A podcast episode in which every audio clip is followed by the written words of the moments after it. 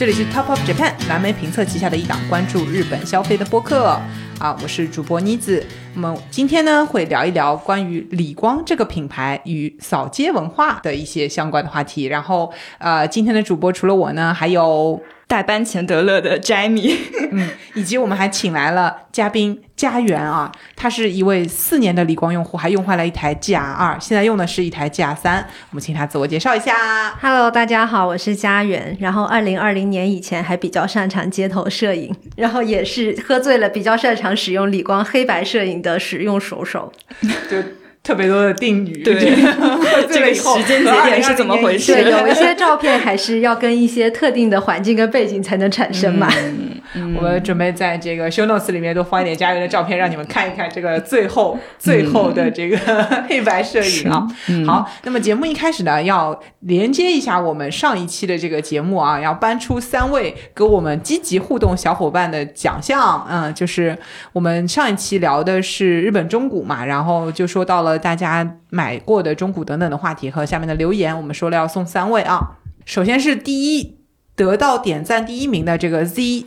九 PDI，你的名字太难念了，就是这位同学。然后还有呢，BLA Summer，你也很棒啊。他分享的是说他呃买的这个二手物品是一台动感单车啊，延续了卖家的。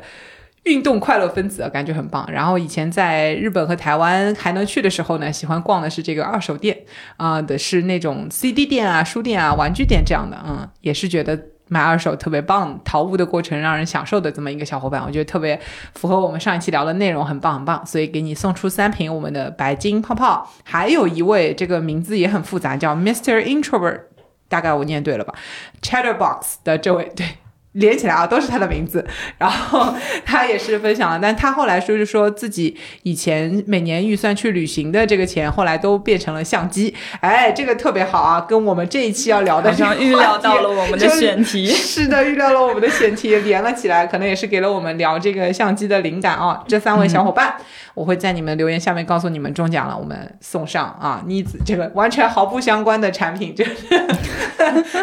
夹带私货的白金泡泡气泡酒，嗯。好嘞，那么切入我们今天要聊的这个话题啊，聊李光。那为什么会想要聊李光呢？嗯、就是一个前世界五百强公司，因为我们印象中它好像很厉害，然后去一查发现它在二零一三年以后已经跌出了五百强榜单了信。息断层了，对，但是曾经还是很厉害啊，但现在也是很棒。嗯、就是的一家这个公司，主要它最近让总在我们视野中跳跃，是吧？就好像一下子，嗯、身边很多人都在用，都开始用 GR，对对我们家也新添了一台啊，这个 GR 三叉。嗯，所以还有钱德勒之前也说啊，我有一台限量版，它有特别限量钱德勒版，对，对，我想说哇，什么？我在，因为我我不管我们家买相机的事情，所以是我老公他在买。然后呢，这个相机怎么 GR 还有限量版这个说法？就是它的外观是定制的啊。嗯然后我去仔细的调研了一下，我发现它好多限量版。卖出了一种快消品的感觉啊，嗯所以我觉得很值得聊一聊啊。这个品牌非常的有意思，所以我们就请到了家园来跟我们一起分享一下它的实际的使用体验。毕竟已经用坏掉一台是什么样的一个感觉？用坏了还要继续再买它啊？嗯嗯，也是很棒的。那么说到理光相机，因为我家里面的一台理光现存，但好像已经不能用了，嗯是一台呃那种自动的傻瓜相机。啊还挺大的，我已经找不到它型号了，所以我就想到的是胶片，然后就是胶片冲印出来的照片。那就想请问两位，你们印象当中拍过的，或者是自己被拍的这个冲印的照片，呃，印象最深刻的是有哪张可以给我们描述一下？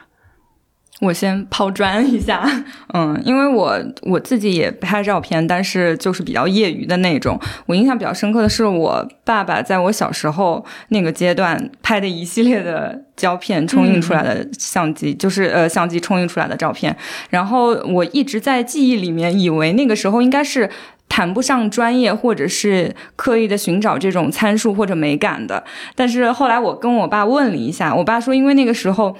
照片是很珍贵的，然后呃，相比来说胶卷和洗印的成本都比较高，所以他是很认真的在对待这件事情。然后我一直以为也是那种很普通的傻瓜机，然后他跟我说是一个富士的胶片单反。然后他去拍拍照之前，还跟他会摄影的嗯朋友去认真的学了一下这个要怎么调参数啊，就是应用的时候要怎么让它拍的更好看。嗯，对。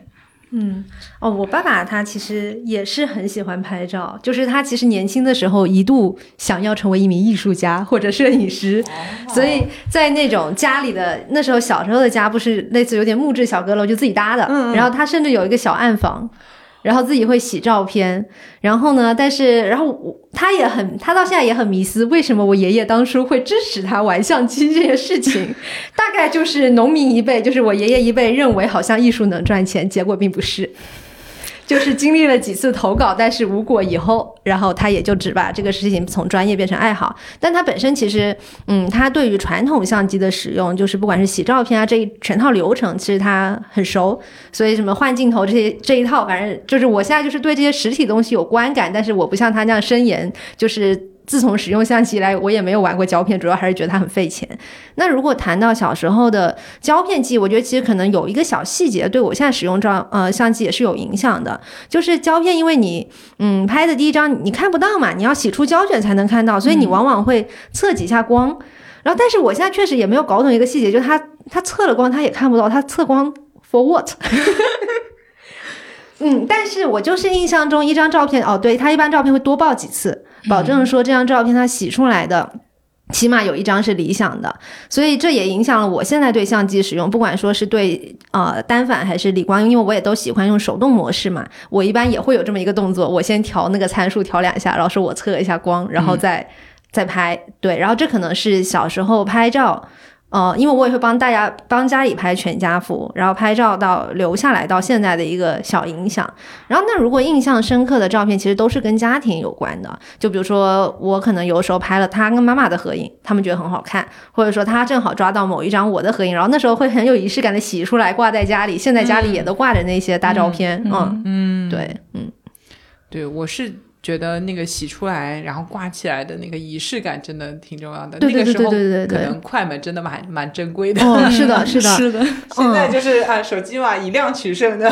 是。拍个二十张，总有一张还可以。对，而且有的时候回家，就是家里其实有大概两层的书柜是有影集的，然后是有从我爸妈谈恋爱的照片，到我出生，到就是可能基本到我十岁。左右的家庭相关的照片，因为他会很认真洗出来，然后插在影集里头。然后，但现在想想，其实我们现在就没有这种实体的感受，最多就是 iPhone 突然弹出来 The memory of the day of last year。对 对，就是这样的。去年的今天是如何如何？嗯，对，都是这样的。所以我觉得那个时代就。挺有意思的，然后我们今天会聊的呢，其实也是李光，因为它是一个很大的公司啊，它不是靠卖相机卖成世界五百强的，它主要还是你打开它的这个主页的话，会先看到的它的什么相纸啊、跟办公相关的一切，对，就是什么激光打印机等等的复印的这块东西啊，是它可能最在现在挣钱的，或者是业务量最大的事情。然后还有，呃，还有一些就是更加。加呃科研的，就是内窥镜啊，然后那些对吧？医疗的，然后还有一些可能我们太空当中用的那些望远镜的镜片啊等等的一些生产的，还有眼镜等等。嗯，后来跟卡尔蔡司这种合并啊什么的。但是呢，我们今天主要想聊的还是跟我们可能更体感相关的，也是它为什么李光会出现在我们视野当中的这个相机的这块东西。嗯，说到日本的嗯几个。相机品牌啊，就是什么宾得、奥林巴斯，然后这个理光啊，大家会觉得很乱啊，到底是个怎么个乱法？包括其实呃，索尼，然后佳能、尼康之类的，对，佳能、尼康、富士，嗯，对吧？哎呀，真的是百分之九十的这个相机都时代的眼泪。大家在用的这些东西啊，那么现在的这个理光的业务里面呢，其实包含了一大块，呃，相机的业务里面包含了一大块宾得的东西，因为宾得也是被转卖两次吧，相当于一次是跟豪雅并掉了，嗯，然后豪雅又再把它的相机业务再拨出来，又卖给了理光的这么一个过程，哎，反正蛮唏嘘的，豪雅本来只是个做做滤镜的是吧？然后把宾得吃下来了，真的是，嗯，也没有好好带人家啊。然后现在到了李光的手上。其实我们在调研的过程中也发现，就是相比这些其他的做相机的公司来说，理光其实算是起步比较晚的，因为它第一台相机的时间是三八年，而且它一开始也不是做专门做相机的，它是从呃跟相纸相关的这种产业，对感光纸开始的，对。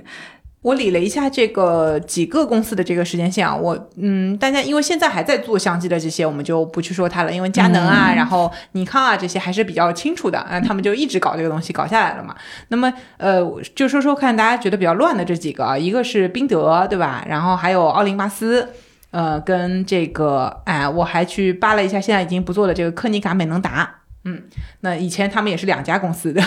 后来又并起来了，然后干脆现在也不做这个呃相机和这个相纸冲印业务等等，都全面退出了嘛，就就给到索尼了。然后其实索尼在这个里面真的也是一个很神奇的存在啊，就是靠兼并吃啊吃吃啊吃，然后最后现现在是大佬 吸收各家所长啊，真的真的，嗯，因为那个。奥林巴斯里面也有百分之十索尼的股份嘛？索尼当时什么五百亿日元吧，应该是持股百分之十，然后奥林巴斯就干脆不干了，它就变成了医疗企业。等于奥林巴斯的这个技术和这个美能达的技术都移植到了索尼这边啊，继续去做它的相机。好，那呃。时间线上很有意思的一点呢，你会发现这几家公司的起源基本上都可以回溯到十九世纪末二十世纪初吧。那用日本的这个纪年来说的话，基本就是明治末年到这个昭和初。的这段时期，嗯。啊，那个时候是什么呢？就刚好是日本他们明治维新成果展现的时候。嗯，我们会说到那个时候，他们呃就被黑船事件打开国门以后啊，然后哇去去西洋学了一波，然后回来的时候，那我们正在洋务运动，我们真的很惨的时候，不说中国啊，就是说日本的这个这块，然后呢，这个他们的工业化程度一下子就跟西方拉齐了。嗯，那么那个时候的日本，其实相机也好，所有的其他的机械的东西也好，都是在抄德国，抄这个这个欧美的一些东西啊，然后复刻学完了回来，再生产日本本土的这个东西，然后呢，这个时候就会推出什么日本首款投影镜头啊，日本首款相机啊，这种啊，就变成了自己日产的东西。曾经他们一度也都是用国外的这些。就是欧美的新的对东西的，然后那个时候就大家做出来相机都很像嘛，啊，很像谁呢？很像莱卡，莱卡，啊，是的，对对，就很像莱卡嘛，就是那个那有那么一个时期啊。那这里面就是能把自己历史倒的比较早的呢，其实是这个。柯尼卡没能达他们，他们可以倒到一八七三年。你看这个山浦六三郎啊，开始卖这个相机，跟他的这个印刷术的这个开始，柯尼卡公司的开端。但是日本的企业，你们不要被他骗了啊！因为在京都待时间比较长，你会知道他们捣鼓自己的历史的时候，真的是会往祖上三代去翻一翻，嗯，非要去找一个那样的开端。那么实际上，他们真的开始知名，或者是说开始做某一个业务，可能是后面的几代人。他会，比如说我出名了，我会把我的爷爷。也先拿出来说一说，大概是这样的，所以基本上他们都能够算到是这个二十世纪初开始呃搞这个相机，也就是一九零三年的时候啊，柯尼卡他们就是推出了一个叫做小西六相机，是日本的第一个品牌相机。但你听这个说法，品牌相机什么意思？它其实里面的元器件是传的，对吧？它用了是国外的一些技术的东西，组装对组装，然后就做了日本的品牌，直到那个。首款这个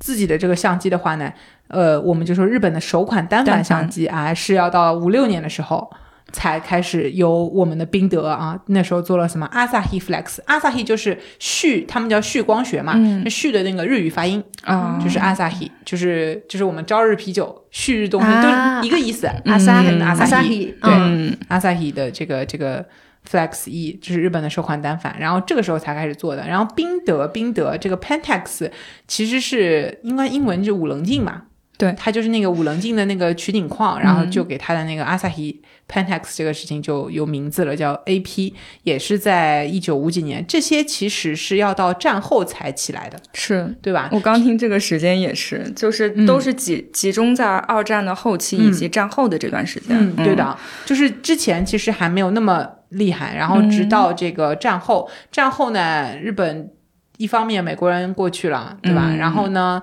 呃，也闷了几年啊，然后真的这个二战后的成果爆发，应该就是让世界知道日本真的厉害起来了，也是要到快奥奥运会的时候。嗯，所以嗯，李光这里就有一个跟奥运会很强关联的这个时间轴，就是他的那款奥林匹克的自动射手，自动对，就是他的那个相机，对对吧？三八年他叫了这个名字，然后他的这个自动的这个半幅机，就是在呃那那个时期。问世的吧，就是反正战后的时期，让他们这个工业经历过二战以后，又开始那些估计军工啊什么的东西回来，那你不能生产军火了，是 可能就去搞民生的这些这些东西了，然后就一下子又往上拔了一下啊。那个时候的日本，到了战后的这个相机技术，其实已经跟欧美拉拉齐了，以前还在抄嘛，嗯，现在到这个时候，它已经可以说是。就是站到世界顶峰了，它生产的这个新的这种技术，已经变成了那个以前叫做日本第一台单反，日本第一台什么，后来直接出来就是世界首款 TTL 自动聚焦，对吧？就是世界上第一款什么什么，这个就是到八零年代的时候，嗯，他们整个这个摸着摸着就把这个相机技术直接做到了世界顶峰。这个我觉得聊李光还有看他们历史这一点，就是真的很多的日本。那个时候起来的一些企业都很类似，嗯，包括他们互相抱团的这个事情，为什么后来可以互相这个兼并和融资也是的？我觉得有这个，因为背后的财团可能当年都差不多，然后都互相的扶持。其实宾得也一直帮呃这个科尼卡、美能达什么的他们去出这个镜头嘛，嗯啊，就是大家都 一团。一团 互帮互助，对的，对的，大概是这样子的。我觉得就是因为互帮互助也好，然后整个经济环境的一个一个效用，让他们在八零年代的时候，整个日本的这个相机技术，包括理光他自己出的这些，就都很厉害了。嗯，这是到顶峰了嘛？到顶峰了，突然这个故事一般来说就到顶峰了，要开始没落了，对吧？嗯，那么什么？有一个很大的转折是这个世界上出现的变化，就是带相机的手机的问世，他们就这样一直发展啊，嗯嗯。一开始就像是佳米老师说的，他他父亲用的是这个富士的这种呃单反相机，然后是胶片机，然后其实它对于普通人来说操作是有门槛的，有难度的。你要先搞定测光，然后你要搞定测距的这些问题，就是对焦怎么样对准，怎么样去使用这个相机，然后包括呃，甚至有些相机它的操作上面来说机械的嘛，那你怎么去卷这个胶卷啊？怎么样去选这个胶卷和后面的冲印等等的一系列，其实是门槛蛮高的。嗯啊，然后。那么，怎么让更多人可以用相机呢？每个人都有这种这个记录的需求，嗯，对吧？那自动聚焦的这种，就自动对焦的、自动测光的相机一点点普及，然后直到后来我们都熟悉的一个名词叫做“傻瓜机”，对，就是傻瓜相机。然后普及起来以后，呃，甚至现在日本你街头还可以买到一次性相机啊，就把这件事情做到极致了。我就一个那么轻的塑料盒子，你用完那个盒子。就不要了，没有任何心理负担。对，然后就是每个人都可以去拍，嗯，包括后面的一次成像的机器等等的这些，我觉得在胶片这个时代就走到头了嘛，然后只就进入到两就是两千千禧年以后了，嗯，这个时候在九九年的时候开始啊。其实前面已经相机进行了一部分数码化了，嗯，大家已经开始就不用胶卷了，对吧？对，就成本进一步降低，因为电脑开始普及了嘛，是的，所以大家可以去呃用数码去模拟胶片的成像等等。那时候像素还不行啊，什么六百万像素已经很厉害了，对吧？从三百万像素开始，现在已经六千一百万了，对吧？半是就那个词很恐怖，叫什么半半亿的像素，就对，所以就很厉害了，但是。就是那个时代开始往后跑一跑，然后呢，直到我觉得对他们冲击最大的是带相机的手机的问世，嗯，进入两千年以后，然后对于这些就坚持传统没转型的这个相机厂商，对产生了非常大的影响，然后他们。自此开始，各种互相的融资兼并和关停自己的业务，包括柯达停掉它的那个胶卷等等的，这些都是后来的事情了。那么这块很有意思的是，刚刚詹米老师问的，G R 什么时候开始有这个系列？哎，它简直是顶风作案。什么时候？什么时候？对吧？它是从这个两千年左右才开始升级它的这个 G R 的。一九九六年的时候推出了 G R E，顶峰作案，就是人家人家的胶片都开始不行，都开始转数码的时候，他他反而开始出出他的这个胶片机了。嗯，哎，但其实从另外一个角度啊，就是当大家都在做数码的时候，有人 old school 一下。就是那是不是某种程度也是他的一种表达，或者说可能从他，毕竟他也是做数码呃打印这一些东西相关的出身的，所以他们可能对于胶片这种质感的呈现，就是有某种品牌层面的执念。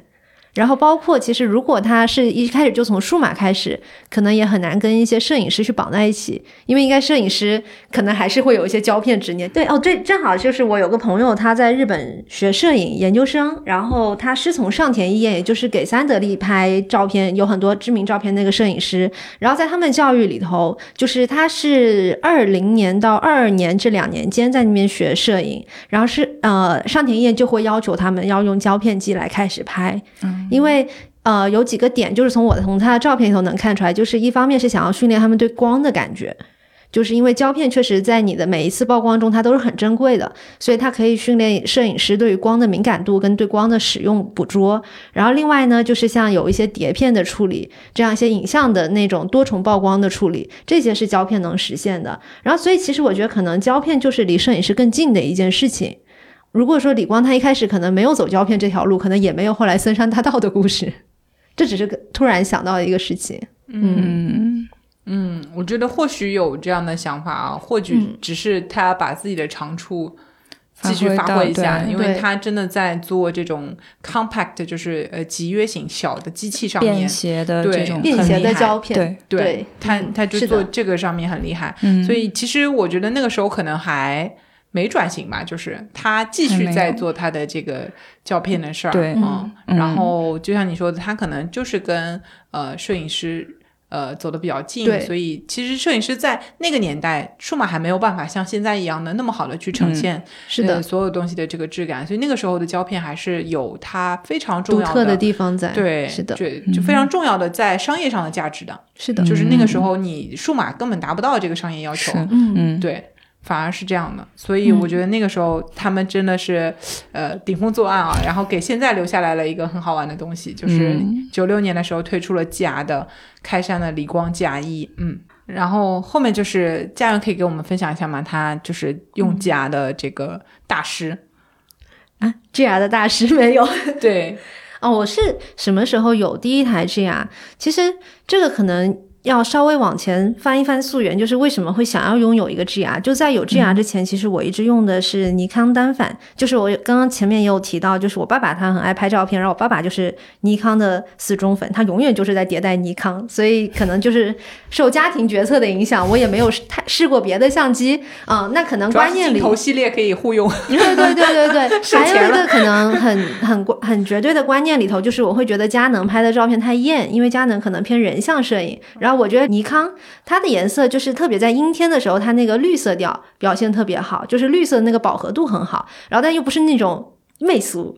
我可能就会觉得尼康离人文摄影会更近一点。然后所以可能我自己大概在一六到二零二零年期间都有很多出国的机会。基本上一年属于能出国六七次，不管是出差还是自己出去玩儿。然后，所以那其实拍照本身这个爱好就不断的在被迭代跟精进。然后，那一方面手机摄影、iPhone 摄影，它的照片永远是有一定缺陷的嘛，就是比如说光线一差了就没法。就噪点就高了，然后这个图呢就不太有社交分享价值了。然后呢，背着相机呢确实也挺重的，不可能无时不刻都有。再加上很多时候你喜欢抓一些紧急出现的东西的时候，单反是来不及的，因为我又喜欢用手动模式，来不及调那些东西。然后手像手机又满足不了。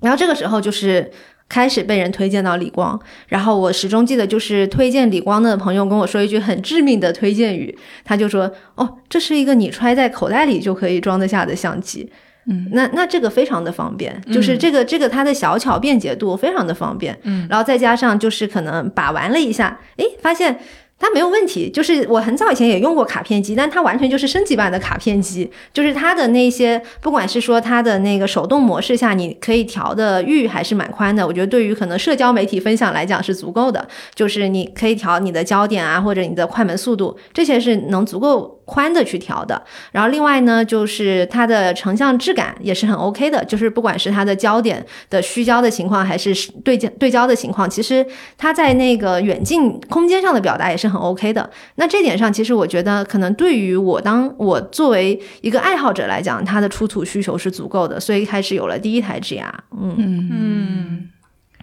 还是非常的出于实际的考虑，然后被推荐了，用了觉得真的好，对对对对对，就用上了。对对对，我觉得这个，嗯，佳媛刚分享当中，我我很有感触的一点，就真的是你有时候拍东西，嗯，手机啊，它那个镜头，嗯，呃，始终，因为我们可能。手机它还是要兼顾说，我平时在使用上的这些事情，我不能真的为了相机去买一台手机。对，就是现在当然还有很多的选择了，什么 vivo 啊，然后那个华为的，对吧？他们跟这个相机厂商的这种合作真的很厉害。对，但是我还是没有办法为了这台相，为了这个镜头去买台手机。手机就是手机嘛。是。那。很长一段时间啊，但是你这个单反带在身上，然后手机在身上的时候，你拍照真的就是还是单反来不及的。对，你就把那个镜头盖摘下来，这个动作，然后就没了，就可能就没了。你想要抓的东西就没了。对，就来不及调参数，不调我就用 P 档也可以。但是我真的就是把它拿起来那样子，从包里掏出来这件事情，可能它就没了。嗯。然后对于女生来讲，大部分的单反真的都太重了。是的。尤其是你再加个镜头上去，好了。这个是要很好的体能才可以 让我一天都带着，也不知道会今天会不会拍到。就是如果我今天真的是为了拍照出门了，那我带着它有道理，对吧？我到这个地方拍拍完我回来了。但是如果今天就是一天都在外面，然后你让我漫无目的，不知道能不能拍到的情况下揣它一天，是的啊，我绝对不会把它带出去的。这对的，这个是我觉得小巧。又好用的很大的一点啊，但是我以前也用过黑卡，对，索尼，呃，对的，索尼，然后它当时也是被说的很好嘛，是的，对对对，那现在我是觉得它也还是挺好的，呃，就是它在至少呃拍视频这个事情上啊，在卡片机里面真的已经非常非常厉害了，然后这个呃，但是现在用了 GR 的这个效果以后，我觉得哎呀，黑卡也不是很香，它速度还是不够快，嗯。理光确实，它开机到对焦这个速度确实是快的，而且其实，嗯，对，如果提到三代比二代有没有什么进步的话，我觉得可能确实对焦这件事情上，三代是进步了一些，是更快了一些，嗯，所以。它就更加在自己的长处上又进了一步，因为它就被定义为扫街，我就拿出来点马上用，要跟我手机那个相机打开速度一样的快。对，然后还有一个小细节的进步，就是呃，如果在手动模式，然后呢，其实你是理光是可以选择自己想要对准的焦点的。就是一个屏幕，比如说一个长方形屏幕，有的时候像呃很多镜头，它可能十六点对焦或者八点对焦或者中心点对焦嘛。那其实它对焦能选的范围，有的时候你就调调调调半天，它可能才会对到你要对的那个地方。这是我用单反的体验啊。然后但是理光其实在二代的时候，它有一个按钮，你是可以左右上下选，然后你就是要那个点对焦，这个点真的是偷拍神器。就是这个点在于街拍，我觉得街拍很多时候就是偷拍，对不起。然后就是，嗯，说实话，就是有的时候你其实我我经常街拍，比如说可能我会经常街拍场景有哪些？要么大街上扫街，那叫扫街；如果在咖啡厅里，就是觉得对面坐的那个帅哥，哎呀，太太帅了，然 后想要拍一下，但是我又不敢直接拍他，我可能会把相机举到。杯那个饮饮饮品杯子面前，咖啡面前，但是我焦点对着那位帅哥，然后假装我好像是在拍我喝的东西，但其实我拍的是我喝的背面离我还有五米远的人，然后相片把这个裁掉裁掉，只剩下那位帅哥。然后他李光他很厉害一个点，那我可以在这屏幕里，我就要对准那位帅哥，即便他可能在我的画面里接近要出框。嗯嗯，那这点其实确实在扫就扫街或者街头摄影场景头是很方便的。那二代比三代又。啊，不，三代比二代又进步了一个什么呢？就是，嗯，二代的时候是属于你用按键啊，对，然后你去把它选，嘟嘟嘟嘟嘟嘟嘟，选到右上角。然后，但是三代我突然发现那个屏幕可以触屏了，对，就是你可以触屏点选你的焦点。当时也是一下子也没有发现开启这个触屏功能，在想，哎呀，这个对焦功能去哪里？在想三代你丢失了一个很重要的功能啊。然后突然发现，哎，它的屏幕是可以选的。然后那其实它某种程度上确实触屏比你点点点点点。又快了一点点，嗯，那确实好像在这个点上，它又变得更高高速快速了一点，嗯嗯。是这种在呃小机器上面去实现这个自自由对焦点这个事情，可能也是别人没怎我没有没有横向测评过啊，但因为在单反上是有啦，就是对吧？单反上面都都可以去有那个自由自由对焦，是的，是的，是的对焦的但。是往往单反你要调两下，就是我的尼康的机器，就是它不会一下子就对到，它比如说十八点对焦或者十六点对焦，其实它的焦点有一定的焦段在嘛，它不一定会你每一次对焦的时候，它就正好对到你要的那个地方不是，它可以自由定点点，对，啊。OK，它可以有一个叫做自由点对焦，那就是属于我单反还没有玩熟练。嗯自由点的话，它也有呃大范围、小范围，可能每每一家的那个功能还不太一样，嗯就是看你的需求了。对，嗯至少我那台阿法是可以那用一个非常非常小的点去去进行对焦的。OK，嗯但是也要看配合镜头嘛，因为单反就是其实它的功能，嗯、跟它镜头配合起来这件事情还挺重要的。是的，对嗯嗯就是有一些镜头，原厂的镜头可能可以自动对焦，有一些如果副厂副那种镜头的话，都不能进行这样子的一个嗯跟焦或者对焦或者连续对焦等等的。啊，这个啊不扯了，扯远了。啊，扯远了，嗯扯到扯到拍照的事情去了。我们都啊不是，说说我们小切我们都不是这个专专业业人士，这个专业人士啊，拍照都不是那个啥的，都是爱好者。那只是因为聊到理光，所以会聊到 R 的使用感受啊，多分享一些我们自己在实际拍的时候的对轻喷轻喷。狗头 这保期是跪着录的，对对对，感觉每说一句话后面都要加个狗头。嗯，对，是的，就是轻喷，因为我们三个姑娘在这里聊拍照的事情啊，大家，嗯，并不是女女生都不会拍，而是我们三个都不行，我们三个对兴趣爱好，我们不能代表女生，对对对对我们只能嗯代表自己。对，然后呢，呃，就是说起来 GR 系列啊，就是还有一个我做调研时候的感受，就是我去看了啊、这个索尼的官网，也去看了这个在理光下面的宾得的这个呃网页啊，还去看了奥林巴斯的一些网页，就发现 GR 这个系列产品系列，你去打开它的这个日本的官网啊，我不知道国内官网怎么样，但是。日本的官网打开之后呢，它长得像 Instagram 一样的，它它里面全部都是九宫格去展示了这个、呃作品，作品，对，嗯就是他拍出来的这些很有调性的照片，就是用 GR 的人们拍出来的照片和用 GR 的人是什么样的人，他们的一些专访，还有他们的这个拍出来的作品，还有他们的叫做 GR trip，他们在日本会有这种爱好者的这个旅行的这种。活动啊，嗯让大家聚集到一起，然后还有一个很那个的叫 sense，sense 这个词，哦，在日语里面就是品味的意思啊，嗯就是 sense，嗯，然后它还会有这样子的一个专门的嗯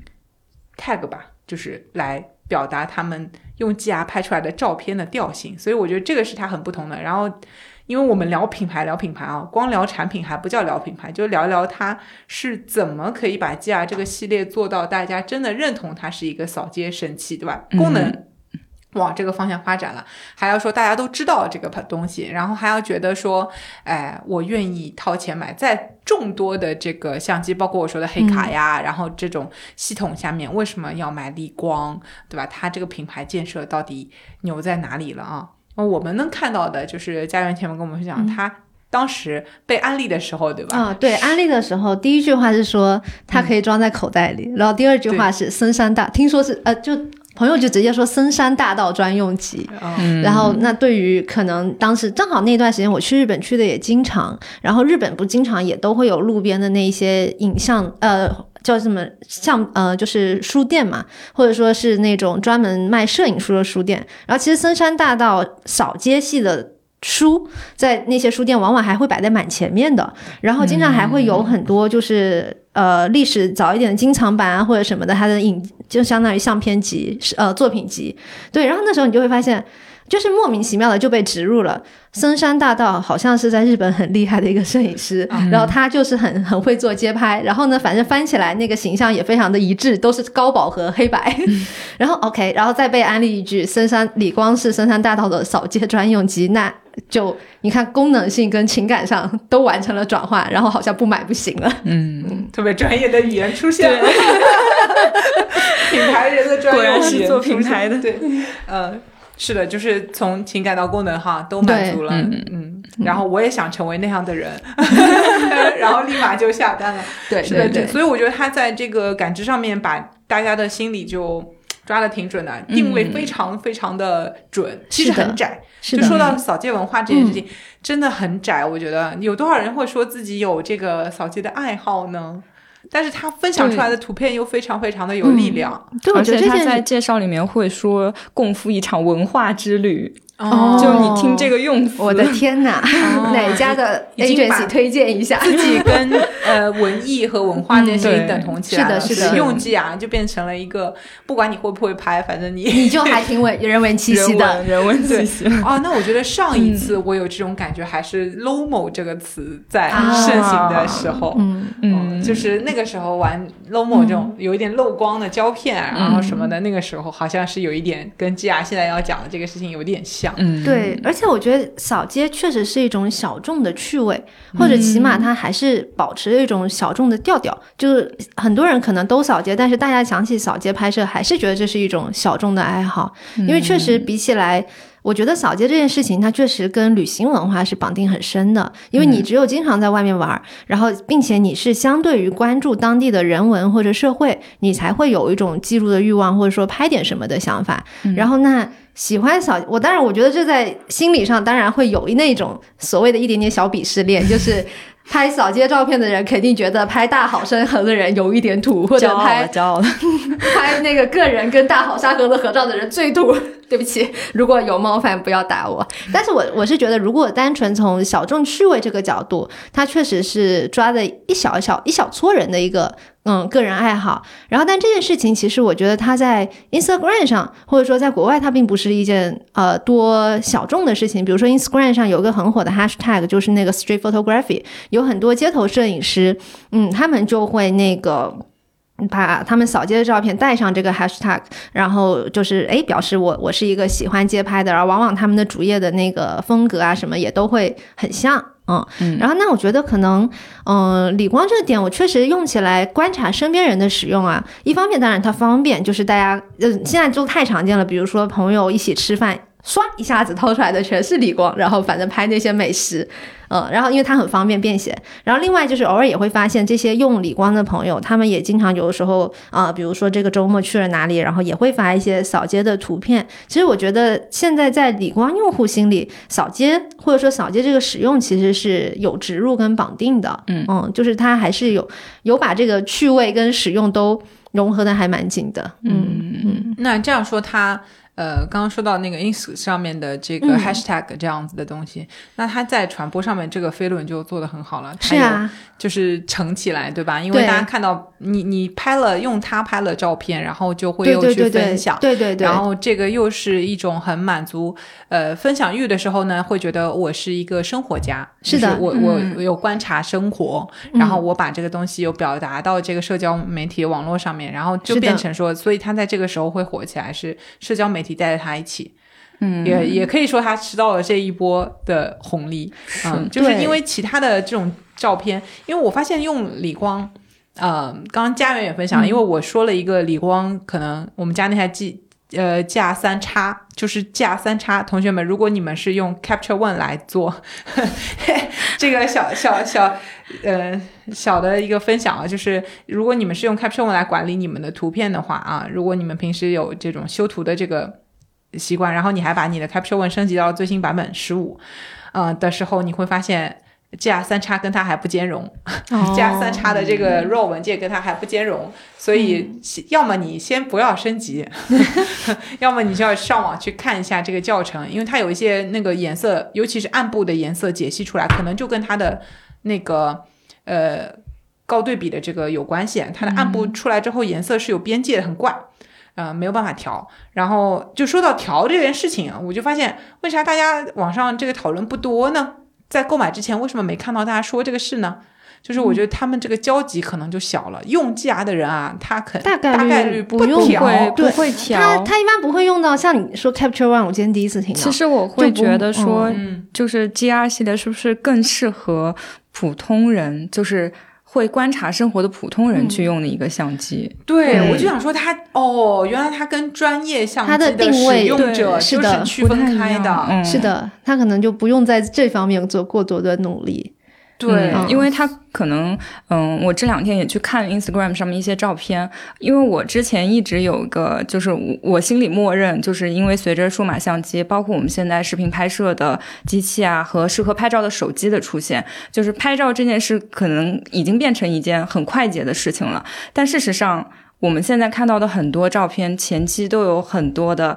摆拍啊，或者说准备的调试的这些因素。然后拍了之后呢，修片也是一个大工程。所以我会觉得，就是 G R 在这点上，就是我拍完这张就可能很接近我想要的这个东西，反而是普通人会。达到的一个点，就是因为可能我们以前拍照片会想要，就是普通人的想法会是捕捉很多、捕捉很多珍贵的瞬瞬间，我们不太会去摆拍，就是有有可能拍出来的照片它不是必要的，也不是那么美丽的，嗯，所以，但是它可能会唤醒你记忆里的某一个瞬间。我觉得这就更接近李光的这个人文摄影的。嗯，他的这种，其实我也不太支持你们回去修片的这种态度啊。对，就是 人教 师主义。对，来了。他的这种态度就有一点点像，呃，去回归他的原来的这种胶片摄影的这种方式啊。其实让大家回到那个可能有一点傻瓜机时代，然后但是它可以对焦啊什么的，基础的功能给到你，然后呃，所见即所得的。完成的更好一些，然后让你想拍什么能拍下来就有，嗯，之后你也不用做太多的处理的这种方式，可能确实是适合，就是社交媒体时代，社交媒体时代，而且就是大家真的是想可能表达点什么，我未必要有那么专业的技术就可以做到，对，表达人人都能表达，现在工具给到你这种状态，嗯，反而变成它跨过了。中间那个商业呃使用的时代，然后变成了一个更大众的东西。是是的，是的，我觉得他可能就没有想往那么精钻的那个领域去。那我还有一个问题，G R 它那个导照片方便吗？我觉得还挺方便的，嗯。嗯，它本身相机自带一个 WiFi，然后其实是手机里头直接装一个跟 GR 适配的一个软件，应该那个软件也就是 GR 专门不专门给 GR 的照片的分辨率什么的这种都也是很嗯是高的，就是比如说你相机里头给你设的，你你自己想要这个大尺寸还是中尺寸，甚至它其实 RAW 的格式也是有的。然后我一般的流程就是嗯拍完就导嘛，然后这样才能朋友圈才有时效性嘛。对对对，然后对，然后拍完导完以后到手机上，我一般像我其实我不会接触到 Capture One，也是因为那如果只是发朋友圈或者说可能发个公众号用的图，其实 Visco 修图就足够了。嗯嗯嗯，手机软件其实完全够够的。是的，是的，是的。我我手机上用的是 Snapshot。嗯，然后那个呃，那它导出来之后，它的那个相片管理的话，是在它自己的这个软件里面也可以管理，然后在你手机的这个相片的文件夹里也可以管理，这样子吗？我没有管过，因为我直接就是用我手机的那个相册来管，但是不可以的，因为它其实首先是你得你的 app 要连着你的相机，就是它的你相机的 WiFi 是开着的，然后这个 app 才能识别到这台相机连上了，然后你这个时候才会进入到相簿相关的东西。那其实导完之后，我们肯定相机要么就关了，要么用作他用，不会把这个 WiFi 始终连着。嗯，对，所以其实不会在这个 app 上去管理照片，还是回到手机上去，手机的那个苹果自带的相簿里头去管。嗯。因为如果是我，我会觉得说。那我可能会在手机的里面专门给它设一个相簿。啊啊！这点其实这点需求，因为我所有的照片一定只要往外发的都会 Visco 过一遍，然后 Visco 会自动在我的手机里头建立一个相簿，然后它那个相簿。就叫 Visco 相簿。明白明白，嗯，对，这个也是，你看还是要套滤镜的嘛，是，只是说它它它更直连一些，然后对对对对对，呃，如果钱德勒在的话，要 cue 到他，对他是一个喜欢这种单一功能的这个这个。个人啊，就是说。这个东西最好它只有一个功能，就像以前我们听 Walkman 的时候，它只有单放的功能，它不要又可以录又可以放，对吧？录放一体机，它是觉得说啊，术业有专攻啊，所以我觉得这个 G R 的相机也有点这个意思，就是把我们手机上的这个相机给剥离开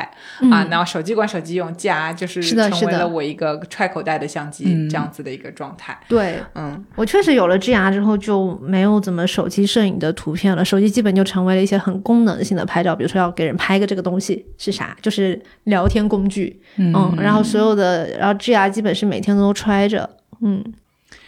所以很有意思。他坚持了做自己，然后把这个原来的这个胶片的这种表达方式啊，变成了一种反而干脆就做的更小众，然后更小众反而大众了起来。这个是很多。我觉得现在品牌很多的这种趋势，就是他做了一个小的人群，对，结果发现这样才是穿越了这个时代可以活下来的一种方式。对，去做精的时候，反而有一天春风向你吹过来，你就又火了。他其实默默的嘛，对吧？是的。然后坚持的做好自己的这个事情，我就要做这种胶片质感，我要做这个呃高对比等等的这些，然后小。也是我的特色，跟人家的这样的差异化的情况下，反而它成为了李光可能到现在唯一活着的这个相机系列啊。嗯，因为剩下来活着的都是宾得的，宾得也不能算活着。哎呀，所以其实用黑话讲，就是他他做了一个 niche market，或者说小众里的大众。那反正这个市场有在那里。然后其实我觉得很大程度跟社交媒体的一个发展。也会绑定的很紧，就大家开始会受到社交媒体，特别 Instagram 上可能有一些像街拍摄影的 hashtag 啊这些的影响。嗯嗯，是的，不知道这个旅行不能那个以后对他有没有冲击啊？但我觉得本身街拍这个事情会有魅力，也是说啊，就是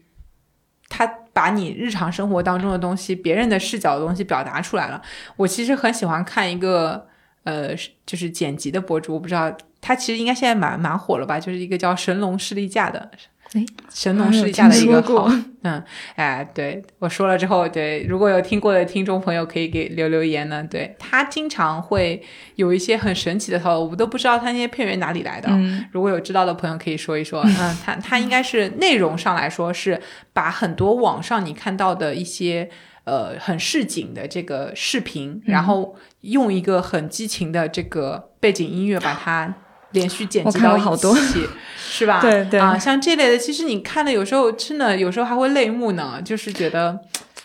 就是代入感很强，不知道为什么，就是一些很多经常在他镜头里出现的是那种快递员，嗯。啊，然后在街上奔跑的，然后还有一些。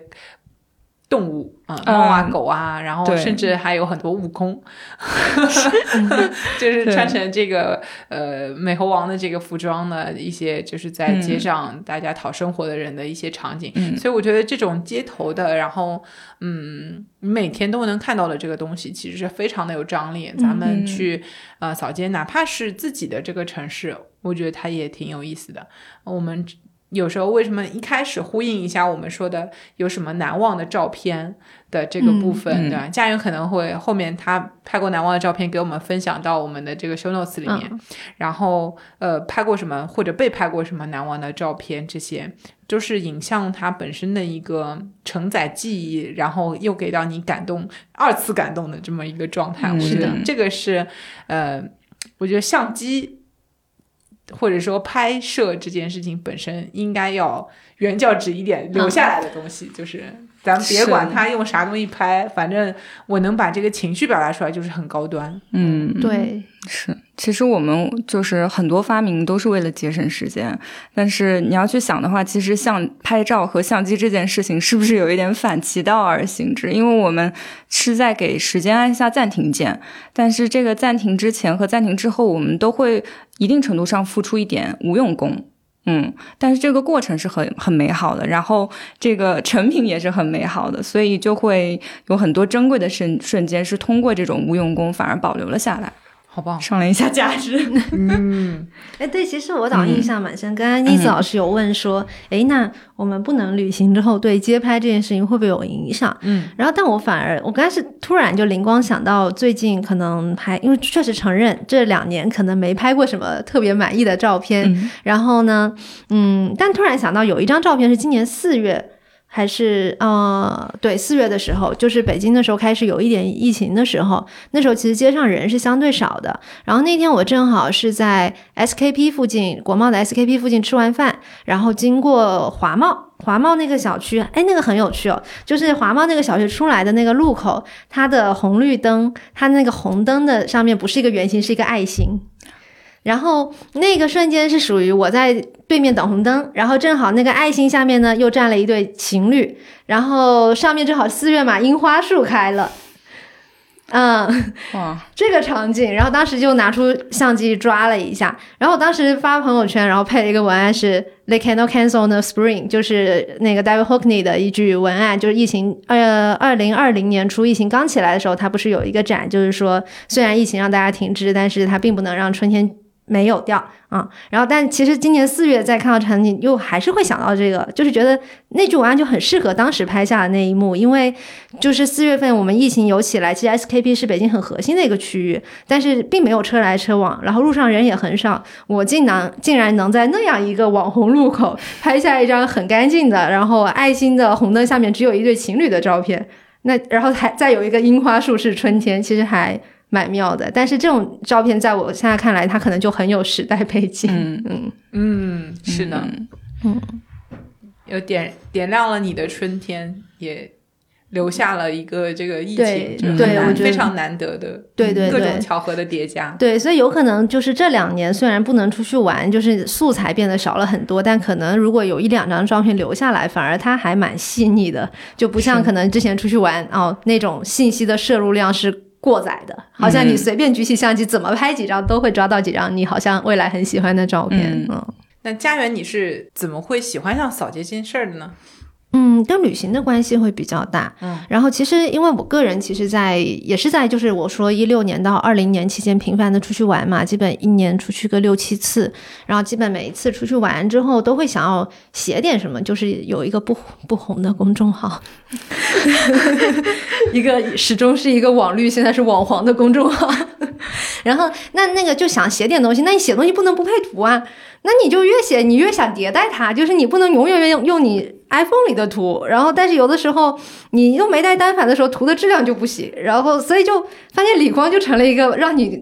的东西保质保量能输出的一个工具。其实我觉得一方面就是，嗯，扫街其实很大程度上就是其实当时都会想写一些旅类似于旅行游记的东西，或者说探店的记录，然后那那就是你不你不会满足永远在拍咖啡的拉花，你总想拍点。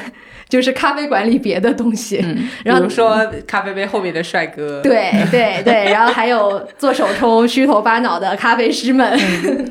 对，那那其实当你拍摄的对象或者说拍摄的主体越来越丰富了以后，你就会逐渐的去挖掘这件事情嘛。就是你就不希望说这件照片会变得那么的目的性强。比如说拍拍咖啡拉花是一个目的性最强的图，它是一个很客观的客体在那里。然后那你再延伸到后面的帅哥的时候，哎，这个照片显得好像多了一点随意性，但它目的性还是挺强的，它还是一个人。然后或者然后再可能再延伸一点，你拍一个。咖啡师做咖啡手冲那一套动作，行云流水动作，它好像目的性又弱一点，因为你开始叙事性了，你开始有一个 storytelling 了，就是从那个什么磨豆子到称豆子，呃，称豆子到磨豆子，再到什么要把那个手冲闷蒸出一个满满的泡泡，就是这都是一些可能我们很爱抓的一些细节，嗯，那那当你有了叙事性之后，然后你就开始挖掘，哎，那这个照片可不可以在。多点别的什么？它能不能是一个天然的叙事性？那就到街上去了。嗯，那街上的东西就相当于是它是随时在发生的事情，然后被你捕捉下来。那它其实是一个很天然叙事的东西，它不刻意。因为其实你之前在咖啡馆里发生那一切的拍照，它都是你有预期的。嗯，哦，你你你点一杯拿铁一定是有拉花的，然后你坐在咖啡馆大概率是会遇到帅哥的。你点手冲的时候，大概率你也是有那一套。白活的，然后这些东西都是你有预期，你大概能抓到啥的。但是你在街上你能抓到啥，这件事就变得很不可预期。然后那就变得有探索性。然后那你就开始想能怎么拍的更好玩一点。然后再进一步，那你就开始研究光啊，就是用手机拍的时候也可能抓到一些随意的东西，但是它的光可能是差的。然后这时候你就发现哦，那那单反当时能带给你的那种光影的特别，你毕竟你调个焦距或者调个快门，有的时候你就故意过曝一些东西，或者说藏掉一些东西。那这些体验是单。反给你的经验，但同样这些经验其实李光也可以有，因为所以我觉得为什么也是李光，他是一个习惯用单反的人，其实很友好的一个嗯 mini mini 产品，嗯，然后这然后那你就会发现，你去捕捉这一些随机性的事情，变成一个更可以日常做的事情的时候，啊，那那趣味性就会比较强了，嗯，然后你你身边用李光的是妹子多还是男生多还是无所谓？呃，我觉得这件事情好像没有很客观的数据，因为我觉得妹子多只是因为女生会更分享欲更强。嗯，这件事情好像并不是它的比例，并不能证明理光的用户就是男多还是女多。嗯，我只是。出于重量的考虑 啊，嗯，但现在用单反的人就很少了是啊。我觉得重量来讲，就是现在可能就是我觉得有一次在国外玩的时候，还是在国外，就是那种大家都拿着单反各种拍拍拍，反正一定要拍点美美照片的环境下，拿出一个单反，居然会被问一个问题，说 Are you a photographer？因为我在想啊，那难道用单反就等于摄影师吗？就发现大家现在会有这样一个刻板印象，因为确实。大部分的拍摄都被手机和轻量级的相机替代了。嗯，对的。但这个现象呢，我觉得在中国的这个单反保有率可能是有点过高的。嗯嗯，就是这样。所以你在国外的时候会被问，OK，是有这样的原因的，就是。嗯，大家还是会觉得去操作这么一台机器是有学习成本的。嗯嗯，但是在国内变成很多其实没有把单反使用学得很好的人也会开始，呃，买单反，因为他觉得这个拍出来好看呀。那确实，你用单反的这个自动模式拍出来，它因为镜头还有各种成像的这个加持，确实也是肯定会比你手机出来的那个照片质感要好。但是你真的不一定的，呃，有时候你对一个机器的熟练操作和这个机器本身性能的。这个好坏，或者说它的性能多少，呃，我觉得还是对这个东西熟练操作更重要。你后面的那个脑子和这个手，比它本身要要是的，嗯，这个系数要更大一点，对你照片质量的影响。对，就是真的，很多手机摄影师很厉害的，他很知道怎么去用，对不对？他能把这个测光，把这个人像用的非常非常的好，就也拍出来照片很好看。你让他换一台单反，他不会拍了。对，嗯，就是真的是，所以我觉得这个就是大家的选择。佳媛，你说你用过 G R 二跟 G R 三嘛？就是就是为什么会换成 G R 三呢？就因为二坏了啊，然后那台二我大概用了两年吧，中途我用一年多一点，就正好刚过保修期，然后坏了，然后我已经为它投入了七百块钱的维修费，然后它第二次坏的时候，我就不想再为它花钱了。是是怎么啊？我觉得这个跟我个人使用习惯有关系，就是 太猛了，比较糙一点。对，就是我刚刚说了嘛，就是拍了 GR 之后，你肯定得上传手机啊，要不然朋友圈就失去时效性了。嗯，然后那我经常有的时候，比如说跟大家。大型搜索一顿回来哈，然后就开始在回家的出租车上开始传照片。嗯，然后那那个相机你在出租车上可能没有地方合适放，我可能就会放揣兜里。那其实我我怀疑它坏的原因就是当时我揣兜里对相，因为你是开着相机的时候它才能连 WiFi，有可能是镜头有被我一点挤压，然后所以有一天就突然哎这个镜头弹不出来了啊。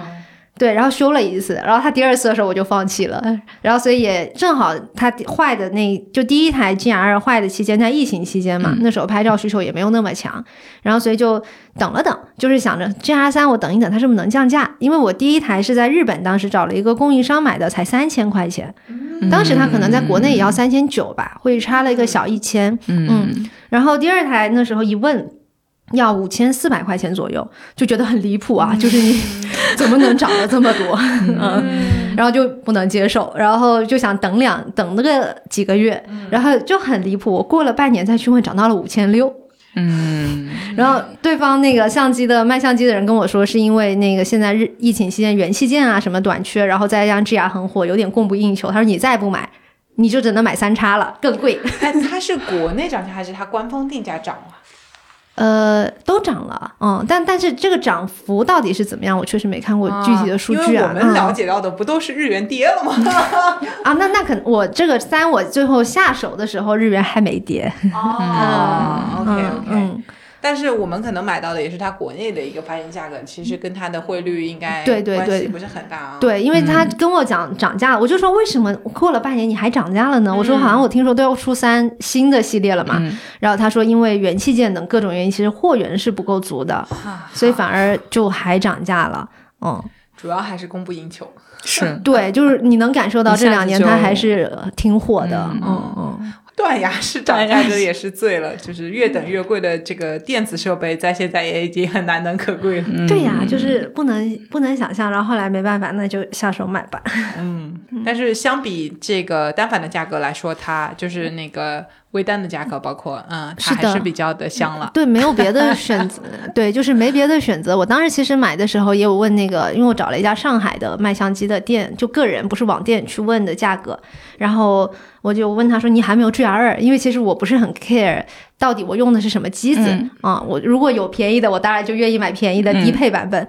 然后他说没有货了，然后那只好买 G R 三。但当时其实换相机反正都要花钱了嘛，也有考虑过说要不要换富士，因为确实，嗯，富士一直是我心里的白月光，就是它那种，它那个四胶片的成像质量，然后以及说那种，嗯，四。对焦又虚焦的感觉，那个是理光做不到的，嗯，但是富士一问还是要九千多块钱啊，那，那那嗯，那没办法，后期还要面临镜头的这个问题。嗯，对，富士其实我问的那个型号应该是什么一百 T，但一百 T 已经没了，一百 T 的下一代，然后那但它还是比理光要大，就是它还是不可以不是那种一个口袋能塞的相机，嗯，因为其实 G R 对我来讲，它就是一个手机的延伸。所以我对它的定位，就我其实我不会把它当当当成单反。就比如说，我说确实要去拍一些相对想要很好的出片的感觉，镜头的拉伸啊，那些效果都很好的状态的照片，我确实也不会用 G R。就那我其实我带它都是一些日常场景。那我感觉就像我刚才说的，如果有二，我也会买二。所以其实我可能对它相机本身没有太大的要求，就是我觉得它到现在这样已经够满足我在这个场景里的需求了。嗯嗯。嗯，这个我觉得很有意思啊，就是他家园把夹这个相机作为一个手机相机的延展。对，如果就是我们之前一直在追求说手机的镜头怎么样往上涨啊，或者什么的，然后照片的管理等等的，如果是按照这样的思路的话，其实我们可以回归到一个我手我身揣两机。如果我真的是爱拍照的人，我可以是。嗯，揣着一台这个 G R，然后呢，我的手机就可以回到诺基亚。对，就我就是这样子，就 是苹果，就是苹果它 没有出 S E 的时候，我非常伤心。我 S E 用了两年多，就大家都大屏、超大屏的时候，我还在那个很传统的 S E 小屏。对对，然后它又再出的时候，我就很开心。然后要我再换，我手机就会换最基本的。嗯，然后相机的功能就用相机去完成。是的，就然后它可以帮我处理照片，去发我的这个社交社交媒体就可以了。就是回到它比较极简的一个状态，我觉得这也是一种很棒的选择。嗯，是对。对我们这期真的没有拿李光任何的赞助哈，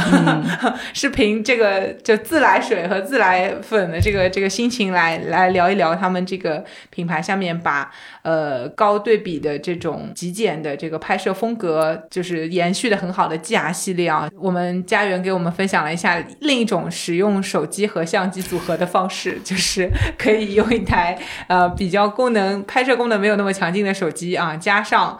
嗯，G R 对吧？然后它能够呈现出来其实更好的一个质量啊，让功能单一一点，也是更极简一点的这种风格，可以延续到你的这个手机的使用上面。嗯，好的，那么今天我们的节目也就差不多到这儿了。对，谢谢大家包容我们对于相机不那么专业的一个分享，然后还有关于这个理光品牌的一些小分享啦。